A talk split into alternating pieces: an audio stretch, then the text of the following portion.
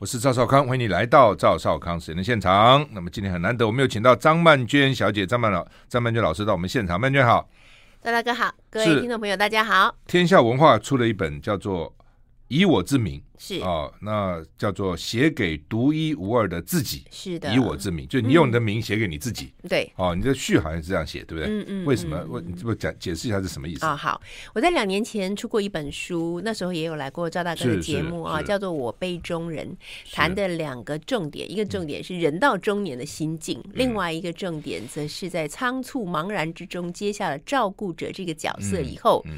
嗯所承担的压力跟自我觉察嘛，啊、嗯，那那一本书很幸运，就是两年前出版那本书，那时候就不但有很好的畅销的佳绩，嗯，而且好像成为了一个中年论述，啊，不断被转载，很多人跟我讨论这样。嗯、那于是就有有人有些照顾者的朋友就说：“哎，我读了你这本书以后啊，我觉得很被疗愈，因为以前我们照顾者好像都躲起来，不太敢跟人家说，嗯、对，也不敢跟人家说照顾很累，因为怕别人会讲你真的不孝什么之类的啊。”照顾父母的怎么抱怨那么多干什么？没错，没错，所以大家都不太敢谈。嗯、他们说看了我辈中人之后，才发现原来有人是可以同理的。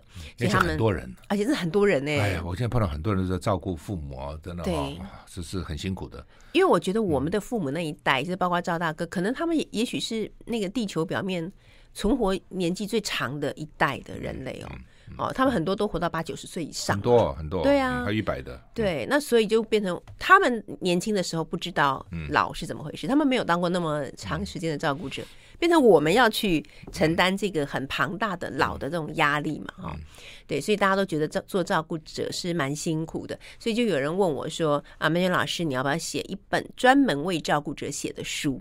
那他的这个，呃，他的这个。期待其实也刺激了我很多想象。嗯、我觉得照顾不是只有啊喂茶、喂药、喂饭这样的事，换尿布什么不是？嗯嗯、其实照顾的背后有一个很强大的、很多人都没有办法跨越的鸿沟，那就是如何去面对自己跟这个世界和被照顾者之间的关系。嗯、因为我们很多时候，也许我们觉得哦，我们从小就没有被善待啊，嗯、我爸爸从来就偏心什么什么。可等到有一天你突然发现这个照顾的问题落在你身上的时候，你怎么去照顾别人？你自己都还觉得自己内心需要照顾，所以我觉得在谈照顾以前，应该要先谈如何完成自己的人生，如何面对自己的人生。所以就促使我去写一本叫做《以我之名》的书。我觉得很多时候我们的前半生都不是为自己活的。你小时候可能是为父母的期望、家族的期待、社会的期待啊，公司希望你做什么，儿女希望你成为什么样的父母。但是你有没有一天是为自己活？我说我想要活成什么样的人，我应该成为什么样的人，所以以我之名这本书是这样产生的。嗯，很多人都不知道自己为什么活。对啊，事实上是这样。我在美国遇到很多念书的同学就是这样，嗯嗯、一面念一面骂，苦的要死。他这么不想念，那为什么来念呢？嗯，我爸妈要我念呢、啊，我女朋友要我念呢、啊，对我女朋友的爸爸妈妈要我念了、啊，那弄了半天就不是为自己念了、啊，苦的要死，那有什么意思呢？对。嗯对，没错，很多念书这样，其实很多事情也都是这样。嗯，包括工作其实也是嘛，都是这样啊。对，是好，所以呃，这本书因为我看写的，你有分成三三大三大段哈，一一大一部分是成为自己的旅程嘛哈，对，从你小时候开始讲嘛哈，对对对。那另外就是照顾者的初衷，嗯，这个部分还是不能免的要谈一下。照顾者啊，那另外的第三部分是要清安自在。做大人啊，你曾经也讲过大人的、欸、大人的那个故事嘛，是吧？嗯。啊对，我觉得以前我们小时候好像都觉得我不想做大人啊，做小孩最好啊什么的。可是后来很多人真的就都没有成为大人，虽然他年纪已经大了，他还不是大人。那到底什么是大人？我觉得大人首先就是要学会去接纳这个世界的不完美，嗯啊，不不要再有太多的抱怨了。我觉得像尤其在这种时候，这个社会已经充满了负能量啊，我们都不太有耐心再去听别人不停的抱怨哈。我们就想，哪怕你不给我们正能量吧，你起码也不要再继续抱怨了。所以我觉得不抱怨啊，面对现实，进而去承担自己和其他人的生命状态，我觉得就是一个大人的表现。再来就是，大人其实应该是让别人觉得好想亲近的人，而不是所有的人听到他来了就想要逃跑的那种人。嗯啊，有些人可能从年轻的时候就想，我要树立我的威严，我要让大家都怕我，都尊敬我。可是重要的是，大家都不喜爱你啊。所以我觉得能够被人喜爱是一件很重要的事，也是大人的必修课程。嗯，不容易。嗯，其实被人学显然不容易。那呃，不不过这样子，小小孩时候想想赶快做大人，对，等到做大人又觉得说 当小孩不错，很难很难再回去哈。对，就你在清安，我们我们不不按照秩序了。你在清安自在做大人的那个。呃，事实上只有两件事很有意思嘛，啊、嗯，一个关我屁事，就关你屁事。虽然讲的不太好听了，但是好像就是这样对吧，这事情关你屁事啊，这是关我屁事啊。对，要不要解释一下，说明一下？好，呃，有人会觉得很疑惑，张曼娟，你讲得出这句话吗？关我屁事？我说我我讲得出来，嗯、而且讲完以后觉得。有一种全身那个任督二脉、啊、打通的感觉，打通的感觉。因为我后来慢慢发现啊，我们人生在这个世界上很多不开心的事情，不一定是真的发生在你身上难以解决的事，而是降落在别人身上的好事。比方说啊，为什么我到现在还没有结婚啊？我也是个不错的女生，那为什么那个谁谁谁他们都可以？哎，对，为什么？凭什么？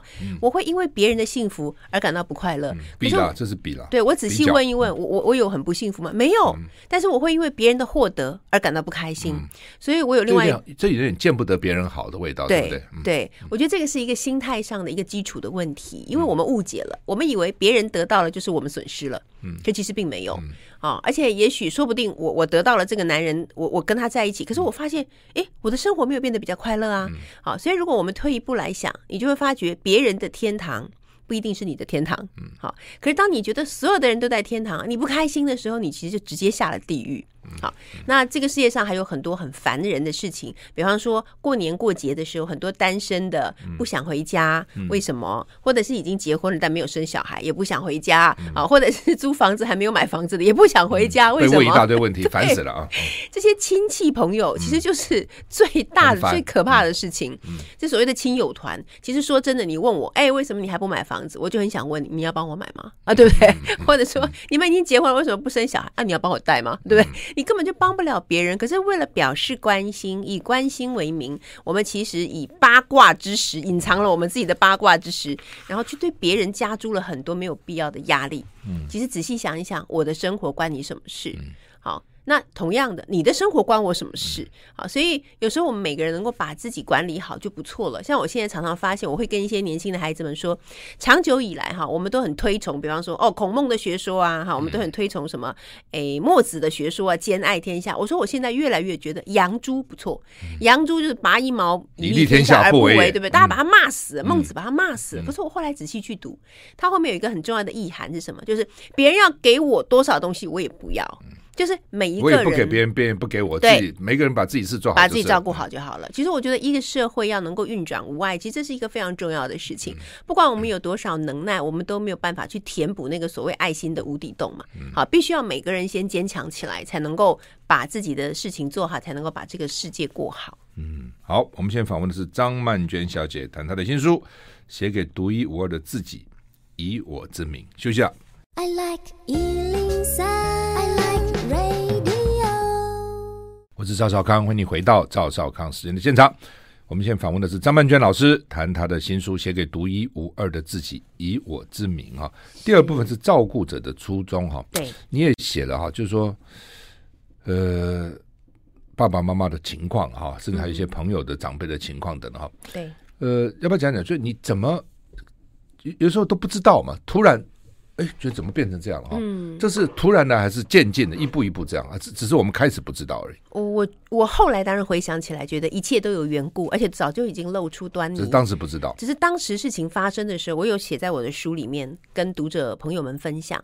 二零一五年的一个深秋十月下旬的时候，那时候看起来一切都没有什么事情哈。那父母亲虽然年纪大了，但也都能够打理自己的生活，那我也可以全力投入于我的工作。但是我记得就是忙碌了一段时间，然后有一天。刚好秋天嘛，天气挺好的，所以就跟。朋友们约说：“哎，我们一起到那个阳明山上去吃个野餐吧！啊，然后我们就去阳明山吃了野餐。然后下山的时候呢，就想说在那个龟吼那边啊，准备要吃我们的晚餐。我妈妈电话突然来，嗯，啊，那我不行了。对，我本来就知道爸爸心情比较容易不好，因为他就是从中国大陆来这边工作，又是做地下工作，本来就是一直压力很大哦，本来就是那种压力很大、不开心的人嘛。这个我们已经很习惯了，因为就是这样的一个氛围啊。但是那天妈妈突然打电话来，就用一种快。要哭的声音跟我讲说：“你现在人在哪里？你赶快回来！你爸爸好像不对劲，这样。我说爸爸发生什么事？他说你爸爸现在坐在那里，他站不起来哦。那因为本来他都就腿脚都还蛮健朗的，所以我听到这事情我就很紧张，我就立刻说那我要回家了。那朋友就开车送我回来，就我们就到一半，我爸我妈妈又打电话来说，我们已经叫救护车把你爸爸送去医院的急诊室了，我们就在急诊室碰面。所以那天晚上，那时候妈妈都好的，妈妈看起来好。对，后来我们我们那天晚上就就去到了急诊室碰面。去急诊室之后呢，我就让妈妈回去休息，然后我就在家里面。就不是在家，我就在急诊室里面陪爸爸陪了一整个晚上，嗯、他的血压都飙到两百多，好非常高，对，嗯、所以他整个晚上不能睡，我也不能睡，然后我们也不知道发生了什么事情，医生那时候也不能做什么，就给他输液，就是给他打一些什么降血压的啊什么的，我们就这样过了一个很潦草，而且很很最怕晚上生病，对不对？对医院大排上也不在，小医生也不敢去找大牌医生，哎呀，可是呢，通常都是这样哎、欸，好像对，通常病都是晚上，不是周末，对，你不不平。常为什么不病呢？就是周末，这医医院都都没人了，对不对？我们一认识的医生，我们总要认识医生，也不在了，你也不好意思打扰人家。周末或者晚上都是这样子。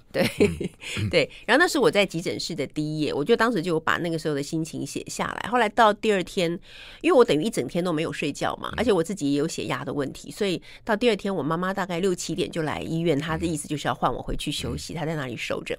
我就说好，然后我跟爸爸说，我回去休息一下，我回去洗个澡。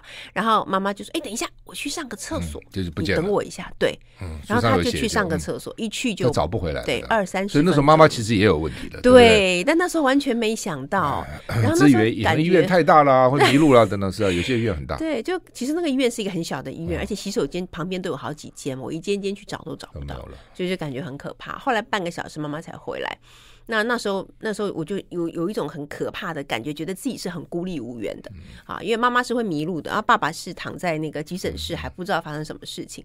那大概是我的嗯、呃，成为照顾者的初体验吧。之后就不断的进出医院，大概在一年以内吧，我们就进进出出了四次住院，然后就进出了四次做。都是每次都是坐那个救护车去的，这样。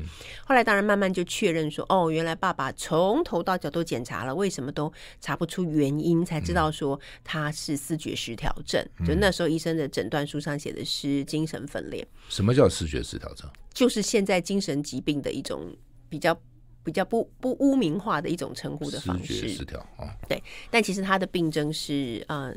精神分裂，所以他完全变成了另外一个人，跟以前不一样了，完全不一样的一个人。那那那个事情其实可能会是我们家里面人觉得最痛苦的，因为这个是属于情感的部分，不只是照顾很难照顾，就整个情感上面很受创嘛。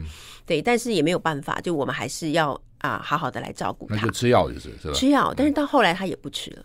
就是大概通常都是会这样经经历这样的过程，那那个反复就会让他的病情变得更严重，然后接着就是因为他吃安眠药的关系，然后他又摔断了他的髋。髋骨那很麻烦了，嗯、对对对，反正就是很多的问题都在这几年以内就接踵而来。陆续发生。那我还有一个比较大的，我觉得自己人生没有摆平的问题，当时是因为我们家并不是只有我一个小孩嘛，所以我那时候一直期待能够有别的手足可以来帮忙，不是说你要来承担，而是你能够在必要的时候帮忙。可是并没有，所以我就必须要在就是他们状况最混乱的时候。我本来就已经离开了大学的教职，但是我保有一个研究所博士班的教学。我喜欢教书，大大哥知道吧？所以我就觉得很快乐。但是后来为了要照顾父母亲，我就是连这个都。要牺牲掉，然后我那时候我本来不是在 News 酒吧有节目吗？本来的节目是四个小时，我后来也是要提出说，我可能只能、嗯、只能一半的时间。就是你所有自己喜欢的事情，你的重要的人生里面的重要的事，在这时刻你都必须要全部割舍掉。嗯、那刚开始说心里当然难免，作为一个人，你难免会有一些抱怨，就是为什么都是这样。那我觉得从我辈中人到以我之名这两年，我觉得我给自己最大的功课就是，我不要再去期待那些不。可能发生的事，我要告诉自己说，我现在所拥有的已经很好了。好像我虽然没有兄弟手足的帮忙，但是我有工作伙伴和好朋友的帮忙，他们愿意帮我，他们愿意帮我是因为我愿意告诉他们说我需要帮忙。那我觉得这也是让我学习。我以前也是有点倔强，我不想告诉别人说，其实我需要帮忙，我很弱，我做不好，我不想讲。可是到了这时候，我发现我必须要讲，而且我每次讲，我可以被接住，我觉得这感觉就非常好。那久而久之，我就现在被。培养出一种，我也好愿意去帮助别人。我是在路上看到有那个照顾者在照顾被照顾者有点困难的，我都会自己主动过去说，需要帮忙吗？我可以帮你做什么做什么这样。那我觉得这样子的一个变化对我来说是一个非常美好的一种转变。呃，因为人生就变成有无限的可能，而且你可以有无限的机会获得，你也可以有无限的机会去给予。所以我觉得这是这。这两年多以来，从上一本书到这一本书，我觉得我给自己的功课，然后我觉得我我有认真在修课。嗯，对，嗯，好像这个问题我看到很常常发生，哎，就是说，呃，好几个兄弟姐妹哈，那可能就是一个，就是就是他在照顾，那其他的就觉得你在照顾就好了嘛，嗯，哦，有的愿意出钱，有的连钱都不出，对对对，哦，然后到到最后哦，到这病危的时候，家属都在来了。要不要急救？嗯，哦，那些不照顾都说要，对，没错，没错，要要急救，对。然后这照顾了就你怎么讲呢？他不能说我不要啊，医生都劝他不要了，说这个插管了，救回来也是救回来可能是植物人的，对。那个平常不照顾都说要救啊，人命啊，人命关天啊，爸爸怎么可以不救啊？怎么能不救啊？孝子啊，什么之类的，就是这样子。好像我已经看了很多这个 case，我也听很多这个这个医生啊讲过这种 case，好像就是这样子啊，对，这是很麻烦。哎，好，那么呃。所以，所以妈妈后来也也等于有点失智嘛，是不是这样？妈妈是因为水脑症的关系、哦。什么叫水脑症？水脑症就脑子里面有水，它没有办法排掉，所以压迫。对对。那刚开始的时候，医生给我们的处处方做方法，他是说啊、呃，没有关系，因为妈妈年纪大，身体状况还可以，嗯、所以我们帮她做一个引流哈，把她的水从他的脑子里面引流出来，他的状况不断的会出水，这对，那结果后来我们就说好，都安排好了，要进去的时候一照，发现奇怪，为什么他的脑子里面有一块阴影？然后后来一照才发现，原来他之前有一个小中风。哦，那那个压住了他的视神经。那医生就说，在这种情况下，脑子的压力已经很大了，就不适合再做引流。所以他就没有做那一次的引流。那到了现在，妈妈，我每次问妈妈，妈妈还有他还可以清楚他，他就说我不要，我不要动那个手术。他说我只是我只是很多事情不记得啊，但是我都还可以啊，我不要动那个手术。所以变成我们可能没有办法帮他动手术了。嗯，那我看好像很多记忆力也都不行了嘛，就是主要是记忆力，短期记忆力不行，还叫他写字啊什么之类的。对对对，名字也不会写了。哦，嗯，那短说长期是可以的，以前的事都小的时候是都记得很清楚，嗯。嗯，不正常人也是这样，很多人以前事情很清楚，昨天事情还忘了，对，昨天我跟谁吃饭了，我也忘掉。好，我们现在访问的是张曼娟老师，谈他的新书《写给独一无二的自己，以我之名》。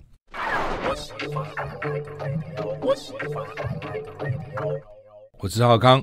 欢迎你回到赵少康时间的现场。我们现在访问的是张曼娟老师，谈他的新书啊，天下文化出的《写给独一无二的自己，以我之名》哈。嗯，当然你也也里里面也谈到这个过年哈，是是要做年菜什么。有一点你跑到香港去，我觉得蛮有蛮有意思的。你别人过年都希望大家团聚，那你在香港这个自己做罗宋汤，嗯，自己搭配法国面包，然后睡睡的睡到自然醒，自然醒。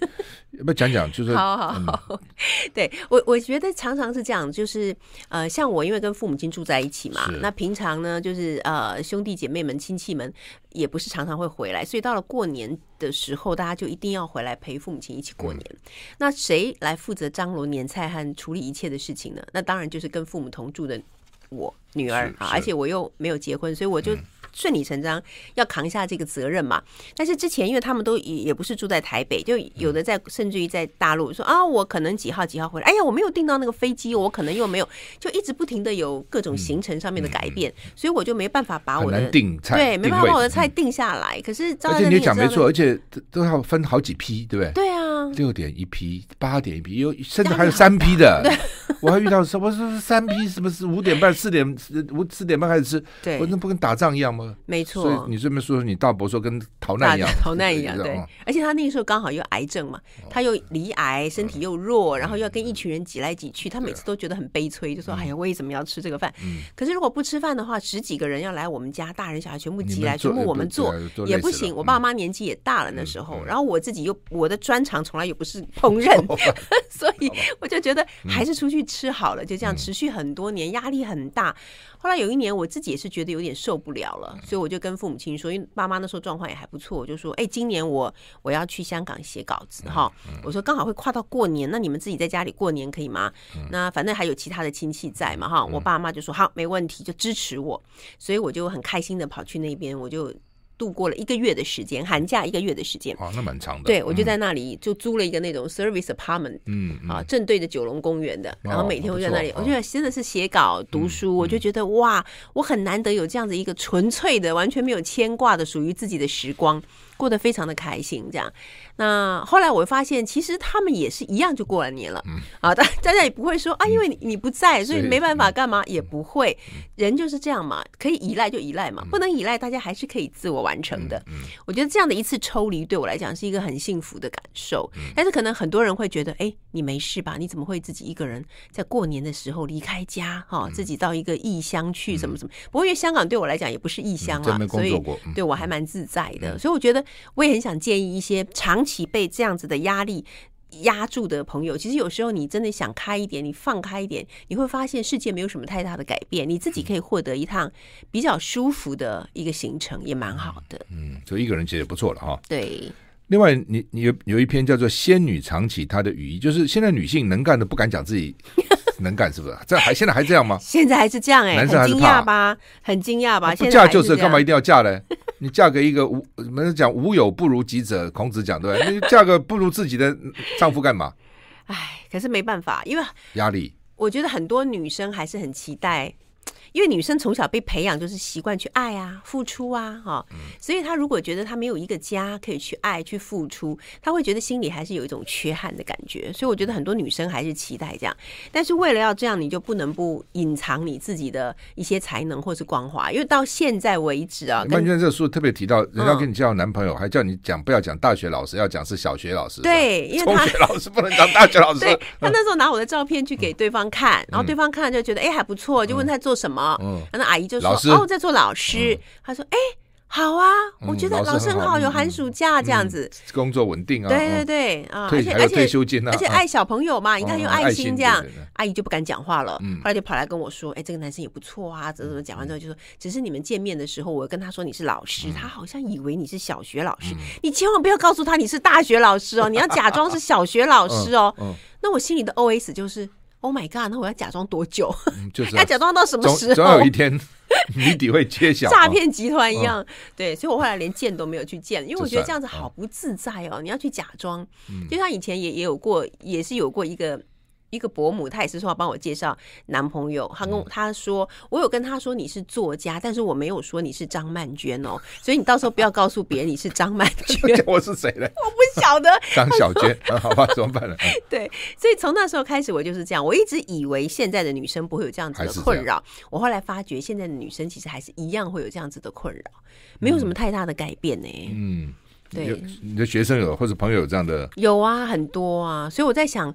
是不是因为台湾的男生到目前为止，台湾的男生还是希望在各方面的表现都要比女生更强，才会觉得比较能够维持住自己的尊严或是自尊吧？可能是这样子。嗯，不知道哈。这个男生，不过男生有时候觉得男生要争气一点嘛。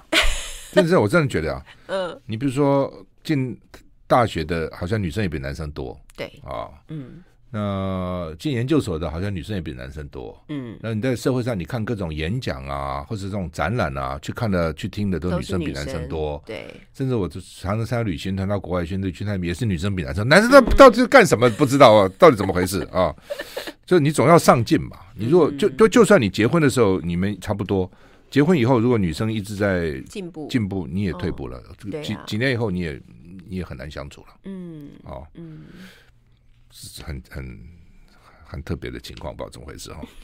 好，那么呃，另外特别，你你在前本书也提到了哈，我想这个是蛮励志的故事，就说你自己说你自己以前读书都不好，一直到五专才觉得比较快乐。对，但是要读什么初快啦、中快啦、统计啊，又很头又很头痛。你真的曾经觉得你是一无是处吗？真的这样觉得？我从小就我从小就觉得自己是一无是处哎，所以我一直把自己缩的很小。因为在我们的家族里面有一个伯母，她很歧视女生嘛，哈，对，她非常看不起女生，她每次都会用一些很嘲讽的话语来讲我。啊，比方说我们在过年的时候要祭祖，她也不准我参加。哦，那烧纸钱，烧纸钱不行。她说女生一碰那个钱，钱就变成假钱了。啊，然后他说这个只有张家子孙才可以参加，然后我的弟弟们就说。姐姐不是姓张吗？然后我这个伯母就说：“不是，她不姓张，她不姓张，姓什么？哎呀，她现在姓张，她以后 碰到谁就姓谁，所以她其实是姓碰啊，碰到谁她就姓谁，超好笑。我我后来觉得她很好笑，可是我可是我小时候觉得很难过啊，对不对？那时候觉得很难过。我最记得每次在过年的时候，我都是常常因为被一直觉得自己被排挤，觉得自己根本不该出现在这里，我就躲到洗手间里面去哭。那时候也是那种惨绿。惨绿少女嘛，就觉得哇，好好悲伤这样子。对，那呃，后来后来慢慢长大一点，因为我而且我学习成绩又很差，我是家里兄弟姐妹学习成绩最差的，所以当然你就会觉得你自己就是一无是处。而且我父亲生活那么辛苦，做了那么多很累的事情，那他只是希望说，他常跟我说：“女儿啊，什么时候也让爸爸可以脸上有光啊什么的。”我心想说：“我完全没有办法让你脸上有光，我一辈子也没办法。”你都没有嘞，类似这种，对对对，对，所以就是也是压力挺大的。所以我一直作文什么应该可以拿奖状。作文，作文也是到后来才有哎、欸，以前小时候也没有，所以我一直等到念了念了五专以后，我才突然觉得，哎呀，我再也不用升学了，我不用再经过这种考验了，我终于可以自由了。这样，就反而因为觉得自己自由了，反而去找了自己喜欢做的事情。就像我后来念中文系啊，教书啊，写作这些，反而是在获得自由以后，慢慢自我才越来越长出来，越来越完整的长出来。这样，所以给做父母或是小小朋友的，你的建议是什么？让孩子做他自己，我真的相信。不知道自己的兴趣，对，所以如果你的孩子知道，你就千万不要打压他。如果他不知道，我们想办法帮忙他去找。但如果他知道，有些孩子从小就知道，可是他所知道的跟父母想要的不一样，通常都不一样。对，然后父母就一直想要把他扭转到 父母所期待的样，好可惜，因为不是每个孩子都知道。我也是等到念了五专以后，我才知道我想要什么。那时候已经快要二十岁了，我才知道。其实知道人并不多，很多人到死都不知道自己一辈子要干嘛。没错，没错，没错。好，我们现在访问的是张曼娟老师，谈她的新书啊，写给。独一无二的自己，以我之名。我们休息一下再回来。I like 103, I like radio。我是赵小康，欢迎你回到赵少康时间的现场。我们现在访问的是张曼娟老师，谈她的新书《写给独一无二的自己，以我之名》哈。是，呃，有一篇我看这篇名名称叫《幸福自己给得起》哈。嗯，你特别在里面提到哈，喜欢跟爱是不一样。哦，对，我们通常觉得说，比如你爱我吗？爱，你喜欢我吗？喜欢。那总觉得喜欢我就会爱我，爱我就会喜欢我，其实不不一定是这样，对不对？对，我以前以为你是先喜欢一个人，然后你爱上他，对不对？我后来发现其实不是，因为我看一部电影《熟女鸟》，它里面有讲到说，嗯妈妈是爱这个女儿没有错，但是她并不喜欢这个女儿的很多。只是因为你是我女儿，必必须要爱你。对，我爱你，但是你很多的表现我并不喜欢。我不喜欢，比方说我不喜欢。我看你这本书以前没想到，哎，我那天看，我想，咦，好像是哈，好像是这样，好像是这样。我们通常觉得男女之间可能先说我喜欢你，嗯，然后过一阵说我爱你。对，因为你是喜欢他嘛才会跟在一起嘛，然后爱不是立刻就爱嘛，嗯，所以要先喜欢再爱。但是有些爱是父母、子女、兄弟，那个就是就是爱嘛，那个但是爱不一定喜欢。对，就我不喜欢你的想法，我不喜欢你的梦想，我不喜欢你做事的态度，这些都是不喜欢。但是我还是爱你这个人，只是我不喜欢这些事。所以我后来发觉，要你要又爱一个人，又喜欢他的一切的事情，这才是真的。完全百分之百的爱，现在想想不容易，真的不容易啊！比如我是父母外子女，一定嘛？对。但你什么？你做什么事，我都要喜欢你，这个很不容易嘛？对，是不是？对。那怎么办呢？所以我们就我们作为我们我们作为我们作为大人，我们可能就是要去分辨，就是我们不喜欢的这个部分，真的是他不好的部分，还是他不符合我们期待的部分？可能我们就要去分辨这个部分。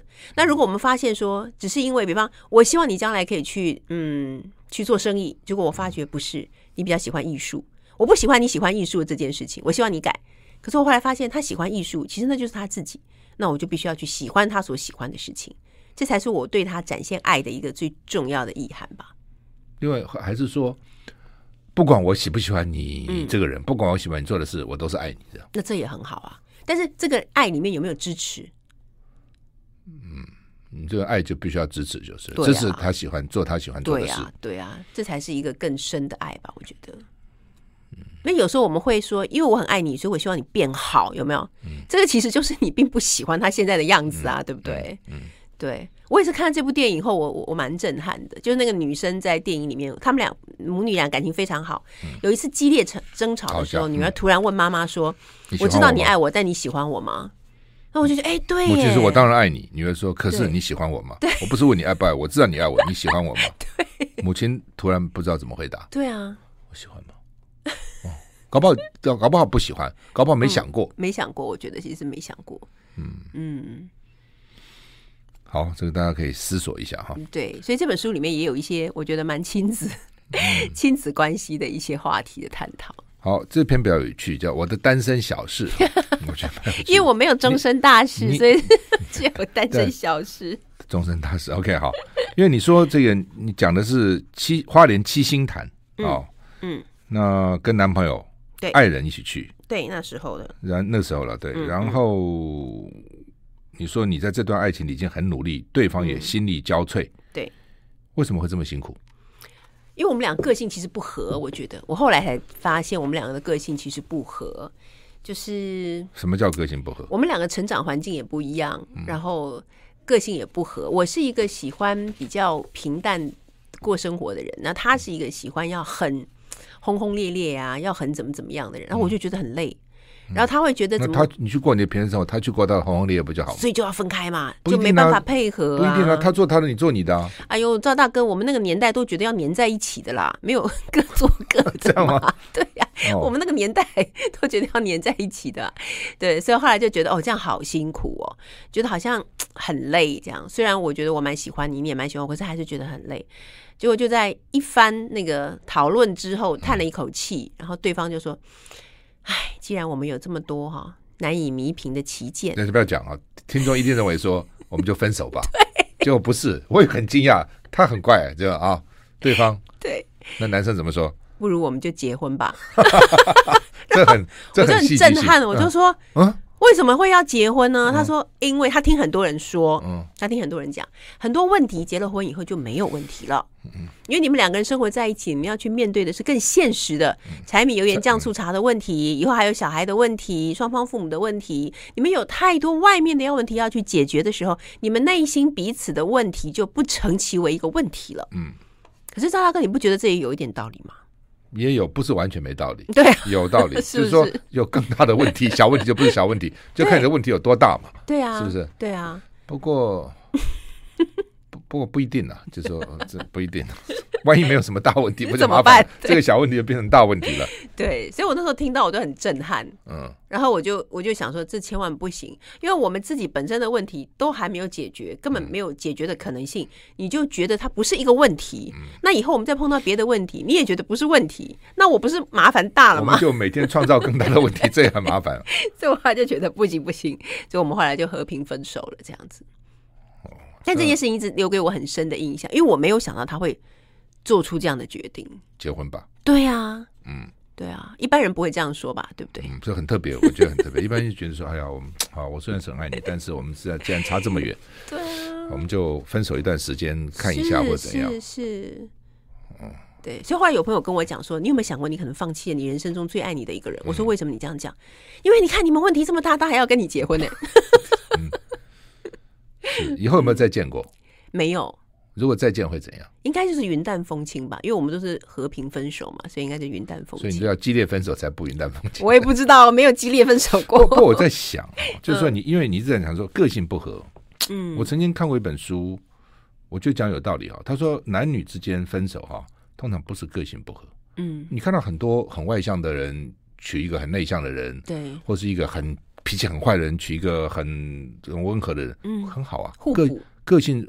他说：“个性，个性不合不是理由。我们常常讲，我俩因为个性不合的时候，我们以前看那个报纸还登着嘛，我两个要分手。啊，不是，是价值观不同。对，没错。他说不是个性不同，价值观不同，两个人就很难在一起。啊，比如说，什么叫价值观不同？比如说，我觉得钱很重要，嗯，你觉得根本不重要啊。那你呢？我就觉得说，你你什么意思啊？你为什么还买花啊？嗯，哎，这个都是钱呢。对，呃，你为什么每个礼拜要去看电影呢？这要钱要省下来啊！我要买房子那比较重要啊。嗯嗯，这就天天吵架了，这是价值观的问题。哈，那呃不是个性，就是个性就算不同，假如我们比如两个都很爱钱，不会吵架了嘛？价值观一致就好，价值观一致啊，都很节俭啊，都会为了房子努力啊，就不会吵架了。对，所以很多人都以为是个性，其实不是。仔细去想。表面看起来是个性，想进去它是价值观，有道理。呃，每个人价值观是不一样的。对，有的人价值观觉得要赚钱，有的人觉得要出名。对，哦，我要掌握权力，哦，要搞政治啊，大家都拥戴我哈，我要或在公司，我一定要往上爬，当了总经理啊，我掌握所有的权利。对，那有的人是很社会型的，就是我就是要帮助别人，嗯，我就是要服务大家。没错。有的人是非常美的爱美的，我一定要把房子布置的，我再穷要布置的漂漂亮亮，是啊，然后呢，看个花我就会掉泪。啊，看到露水我就会感动。对，就 那这这，如果你跟一个完全不一样的人在一起，你怎么在一起呢？嗯，所以他们说价值观是很重要的。我想好像也有道理。对，没错，有也有道理。好，我们现在访问的是张曼娟老师，谈他的新书《写给独一无二的自己，以我之名》。休息一下再回来。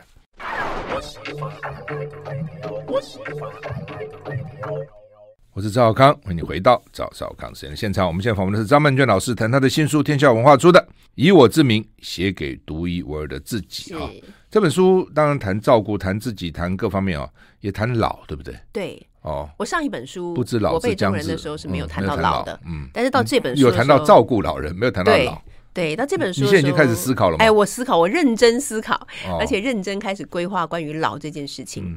因为中年到老年，像我已经属于就是要跨过快要跨过六十的，其实就是很接近老年了哦。现在老现在寿命越来越长了，所以对，那也就表示我们的老年会越来越长啊，对不对？对，就老活得老，如果健康就好，其实标准就是这样嘛。不健康。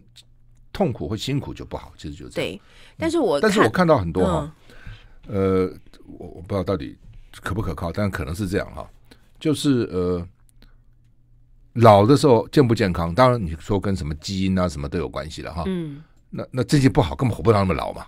对，跟你年轻的时候怎么对待你自己身体是有关的。没错，其实真的是这样。没错，只要你年轻胡作哈，抽烟啊、喝酒啊、每天熬夜啊、到处玩啊什么，糟蹋自己。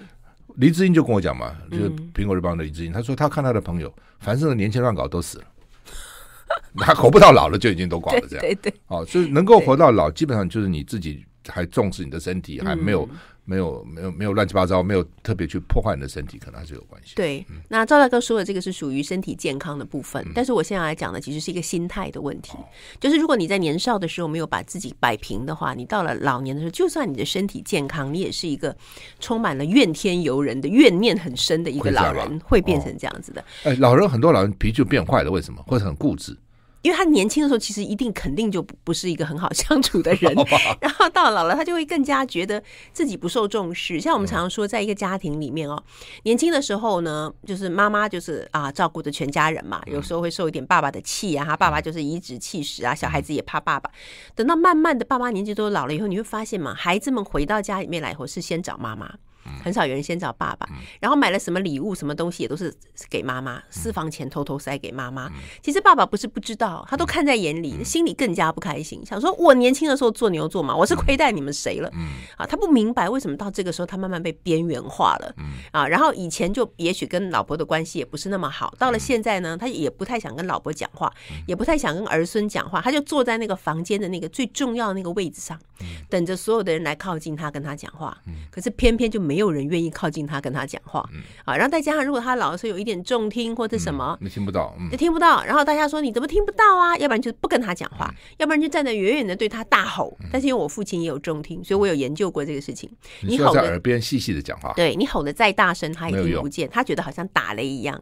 你要在他的耳边慢慢的、细细的跟他讲，他其实可以听得到。嗯，好，那可是谁愿意过去在那个？以前曾经很专制霸道的老人的面前弯下腰来慢慢跟他讲话呢，根本没有人想要靠近他，所以他内心的孤独是很庞大的，因此他的不不愉悦的感觉，或者他的那种觉得被所有的人联合起来排挤的感觉的痛苦，就会那么强烈，他就会变成一个讨人厌的老人。我有一次看到一个名人，他说啊，人呢年纪老了以后，只要有钱就有儿女。我不是很同意，我觉得人年纪老了以后啊，好相处才会有儿女，是才会有朋友。好，所以像之前老人都听到哈，老人 老人要好相处很重要，真的要好相处。老人说变得脾气古怪啊，挑剔啊，动动辄发脾气啊，对这个不满，对那个不满。没有人要理你，对，还有给孩子压力，嗯、你什么时候才要回来看我？妈、哦，我不是上礼拜才来看过吗？已经很多天了，这种小孩就更害怕，有没有？所以我我常常跟一些跟我年纪差不多的朋友讲，我说最好的方式就是他们回来了，你就热烈款待，嗯、告诉他们你很想他们，跟他们在一起好开心。但是你千万不要说，那你什么时候还要再来？你怎么都不来？等等之类，就会让人家觉得压力好大。所以要成为一个受欢迎的老人，要成为一个。呃，讨人喜欢的老人，真的别人帮不了你，你必须要自己先做好。你要成为一个不要一天到晚在等待别人为你付出的人，有机会的时候你就付出一点。啊，如果别人。为你付出，你一定要表示感谢。你千万不要一副那种，哎，你小时候我对你多好啊，你这是报恩呐，什么那种，那种都是很讨人厌。我们听到太多老人都是这样，他照顾我是应该的啊，什么什么。我觉得那那些不照顾你的人又怎么样呢？对不对？所以作为一个老人，要有很强大的自觉，要让自己变成一个讨人喜欢的人。不但你的亲朋好友喜欢接近你，就连不认识的陌生人，他也愿意为你做一点什么。你这样子，你的人生过得才有意思啊。嗯，有道理哈。老人都听着啊，我我 我以前常讲说，老人当自强了。哦，对，所以老人当什么意思呢？就是老人要花钱了。嗯，老人都不花钱，你这个你不花钱哦，那你不花钱，这是不举例来讲，像我们做节目不是有收视率吗？对，他们不看不看老人的收视率。对，我知道，他们只看什么什么什么三十到五十，或是什么二十五到四十五，只看这个。哎，我说为什么老人？在看电视，你们不算他收视，因为他们没有消费，他们不买东西啊，他们都不买东西，所以我们不要不重视他。我说怎么可以这样呢？他们真的这样子？对，可是我们这一代我觉得会改变的，因为我们这一代是蛮蛮乐于消费、蛮勇于消费的一群嘛。对，不，我的意思就是说，第一个老人要我我所要消费。不是只是花钱了，就是你要走出去，要参与参与活动，要要要社交，要生气盎然，哇，过得很快乐，对不对哈？然后呢，自己该看书看书，看看展览、看电影、看表演，通通去参与嘛。对，哦，那当然，除非你动不了，又是一回事。但动不了，又你看北欧，北欧就讲说不孝顺就是孝顺。嗯哼，嗯哼，要让老人自己去做很多事。北欧，北欧怎么可能请外佣啊？对啊，北欧都没有人请外佣嘛，都自己做。子女也不给你做，嗯，哎，父母做久了，他就自己做了嘛，没错。你这个靠外佣，那个靠子女，他就不动了嘛，他越不动就越不动，越不动其实害他，不是帮助他。对，哦，所以除非你真的身体不好不能动，一定要别人帮你。只要你可以动，你可以走，你就自己做，这样其实是对你自己是好的。嗯，没错。所以有的时候不孝顺反而是孝顺。嗯，好，那么今天非常谢谢曼娟来接受我的访问啊，谢谢，写给独一无二的自己，以我之名，谢谢曼娟，谢谢，谢谢，谢谢。